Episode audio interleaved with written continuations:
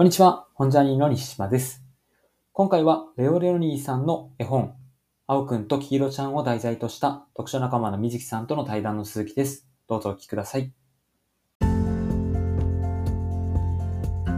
え、う難しいんですけどうん。今回それこそイギリスにはい。行って、うん。私その感覚感じておうあのでしかも涙したんですよ。へー。そうもう、まあ、その感覚を感じたっていうのは、やっぱりその、27人いろんな国から来て、うん。で肌の色も違えば瞳の色も違うし、うん。宗教も育ってきた背景も違ううん。そんな人がこう同じ場所に同じ時に集ってうん。その同じプログラムを受けてなんか最後にはこうもう泣きながら「またね」ってハグしたりとか、はうん。なんかシューマッハ流のこうお別れのセレモニーというか儀式みたいなものがあって、はい。そのなんかその中心にねあの、じゃあ帰りますみたいな人を中心に置いて、うんもうみんなでわーってなんかこう、ハグしに行ってで ハグのこう三つどもえみたいな感じでどんどんハグ,、ハグにハグを重ね、はい。もうすごい大きな輪になっていくみたいうん。うん。うん。な、うん。なんか感じでありがとうみたいなまた会おうねみたいなのをやっていくっていう、へえ、またちょっと日本とはちょっとこう違う感じのなんかセレモニーですね。うんうんうん。そうそう。しかもまあうん。日本人同士よりも当然文化もうん。わかんないわけでうん。あうんの呼吸もないわけで、そうで。言葉もうん。そう、私もペラペラではないはい。全然ないんで、うんなん。か拙い英語でこうボディーランゲージとか使いながら必死に伝えるみたいな、なんかそんな中でもそうんの私たちっていう感覚、うん。うん、感じられるんだなっていうところがすごい希望でした。まあなんか本当希望感じますね。それだけ全然住んでる環境とかも違うし、なんかもう国が違うとそれだけで何かしら自分たちにとっての当たり前が変わっていくはずなのに、うん通じ合える何かがあるっていうのは、なんかそれはなんかそれで一緒一緒になれたっていうか私たちっていう感覚を味わえたことは本当にもう事実でしかないと思うので。うんなんでしょうね、それをこう体感できるのっていうのは、なんか同じ体験をしたからこそなんでしょうか。なんか何なんですかね。何なんでしょうね。んもちろんその同じ体験をしたっていうのははい一うんつあると思いますし、うん、なんかやっぱその場の力というか、そこでこうレクチャーされた価値観だとあ、はい。か、なんかそういうも共通の価値観みたいなものに惹かれてきてるのか。ああ、そっか。そうですよね。だって学校とかって結局同じことを一緒にやって体験してるけど、それでもなんかこう価値観がバラバラだったりとか、喧嘩もするし分かり合えなかったりとかっていうのは同じ国でもしてしまう中で、結構やっぱ大切にしたいことが重なっているっていうことを前提になんか持っているものがあってこそっていうのも一つ大きいのかもしれませんね。うんうん、あとその創設者のうん方の朝の瞑想の時間とかがあるんですけど、はい。うんすごいこうそのガイド瞑想のガイドもすごくこう私の心に響くものがあって、うん。でその瞑想で号泣したんですけどあ瞑想で号泣って僕はあまり聞いたことがないですけど。えそれは何ですか？言葉とかなんかいろんなものがセットに入ってきてってことなんですか？そう言葉もそうだし、はい。その方の在り方うん。なんかもう愛愛をすごい別に愛してるよって言うわけじゃないんですよ言葉でね。言うわけじゃないけど、うん。なんかもう本当に自分たちを包み込んでくれていはいるような安心感とかうん愛を佇まいから感じたりとか、うん。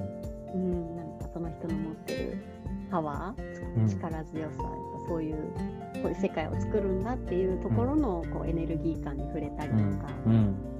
そうそうしてでそれがまさにあのそのね瞑想の最初に、うん。あのこうなんて手を合わせるんですけど、はい。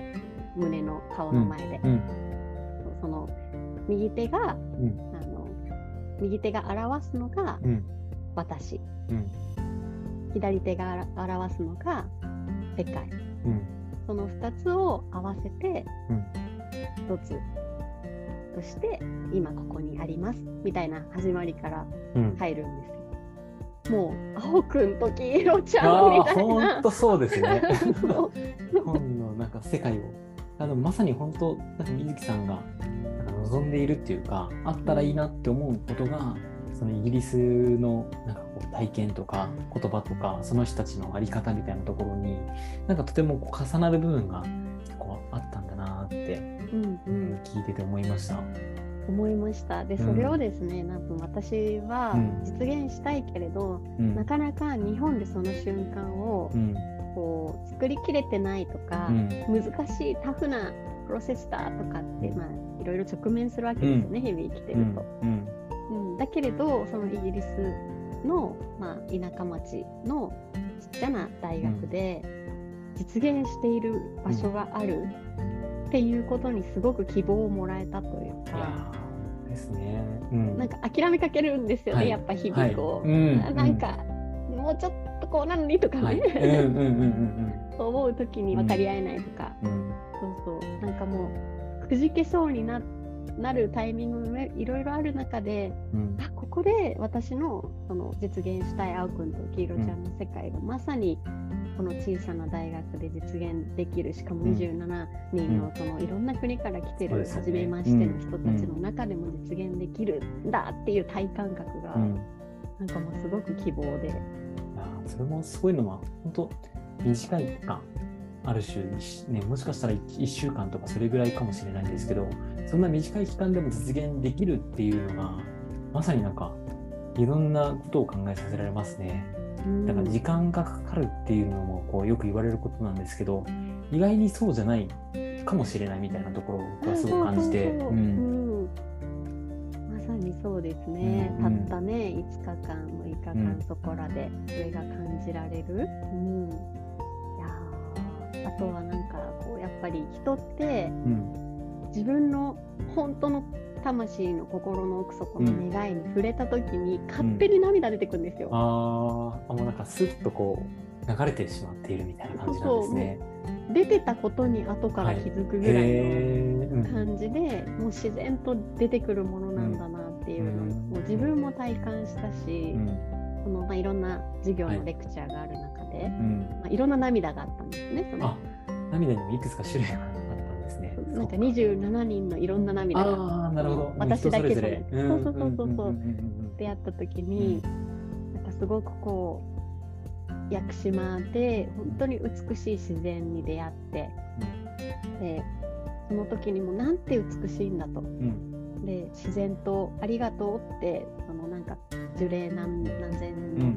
大木の前で、ありがとうってうん。感じたんだよねっていうことをこう吐露して開示してくれた方がいて、うん。もうその方もそれを思い出しながらすごく涙してうて、ん。だから私は守りたいそ自然とか環境とかっていうのを私にできることを一つずうん。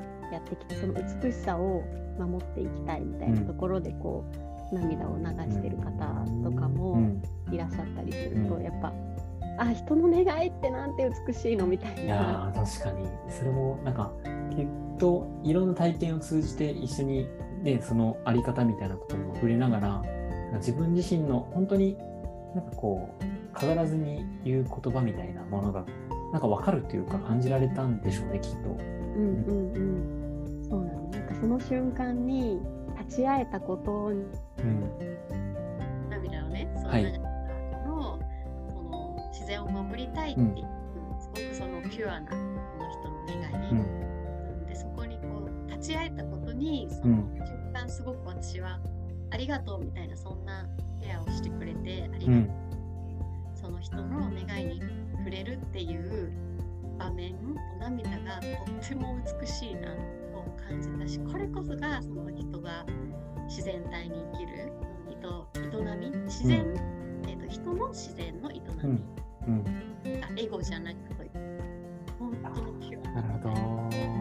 表現だなって。じゃあなんか結構基本的になんか普段私たちが過ごしている中でエゴみたいなものがこうちょっと出過ぎてしまっていてでピュアな部分が隠れてしまっているような感じなんですかね。うんまああると思いますよ。だってうん。こんなにエネルギー使う必要あるとか、あ 確かに。使ってますよね。うん。日本はいトゥーマッチじゃないですか？うんうんつも品揃え良くなくて大丈夫だから。そうですね。神々しく10時以降の夜とかもね、なんか誰かしらこう24時間働いてたりとか、なんかしてますもんね。しこうやって私たちがうん。ね、なんかこう猛暑酷暑の中、うん涼しくクーラーをつけて室内にいられる一方で、うん。40度とか、ね、45度50度の国があって、うん。でその国の方々はそんなエアコンなんてなくうん。て、うん。暑さで死んでしまうみたいなうん。人たちもいる中で、ね、もうちょっと減らせるじゃないですか。そうですね。うん。本当なんかバランス、供給バランス、なんかバランスがすごくおかしいですよね。うん。ね、だからエゴってやっぱりありますよね。うん、誰しもにとは思そうですね。そうありたいっていうところは、なんかとても、うん、いろんなバランスによって成り立っているような感じもするし、なんかとても、うん、それだけでも、ああ、難しいなって思っちゃいました、今。うんうん。考え出すとうん。病んでくるぐらい。いや、本当そうですね。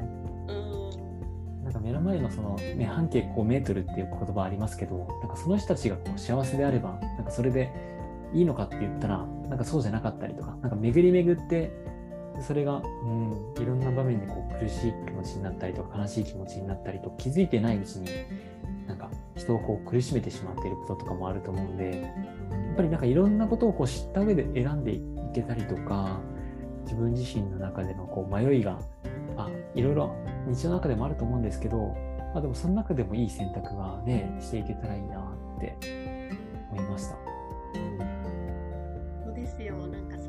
壮大なね、世界を変えるなんて言えないし、うんそんなこと言った日にはその壮大さに自分が打ちのめされそうになるけど、はいだからね、半径5メートルからうん、できることって、うん、それは本当にそうだと思いますし、うん。半径5メートルだけが幸せであればいいのかっていうのはまた違う。そうですね。うん。確かに。そこから始めるけど、でも一方でみたいなところのその視点も持ち合わせながら、うん、生きていけたりとか暮らしていけると、とても、うん、良い循環がそこから生まれていくような感じもするし、うん。いろんなことを考えさせられました。そっか。いやもう一つ一つ多分こう話がこう濃い内容があるんだろうなって思いながら、うん、言っていく中でもうあっという間に、うん、30分間こうお話しする時間をいただいたので、はい、最後になんかこう一つこう今日のなんか振り返りじゃないですけどこう感じたこととか最後にシェアしていただいて今日のなんか収録は終了したいと思います。伊豆さん今日いかがでしたか？なんかあっという間ですね。本当ですね。あっという間でしたね。まずああっという間っていう感覚と、なんだろう、もう西地さんのナチュラルっぽいすぎて、ついつい 没頭して話しちゃいました。いやーそう言っていただけると嬉しいです。なんか僕はイギリスに行ったわけじゃないんですけど、なんか疑似体験じゃないですけど、なんかそのイメージをこう思い浮かべながら話を聞くことができて非常になんか楽しかったなっていうふうに思ってます。ありがとうございます。ホクホクしてます、あ心。あ、本当ですか。いやー嬉しいですし、またぜひちょっとこう、あのー報告会8月にあられるということなので、なんかそこも時間が合えばぜひ参加させていただきたいなというふうに思いました。はい。ということで、今日は水木さんをゲストにお招きして、レオ、レオーニさんのあおくんとキールちゃんを題材に対対話を楽しんでいきました。水木さんありがとうございました。ありがとうございました。ほんじゃあにー。じゃあねー。久しぶりに言いました。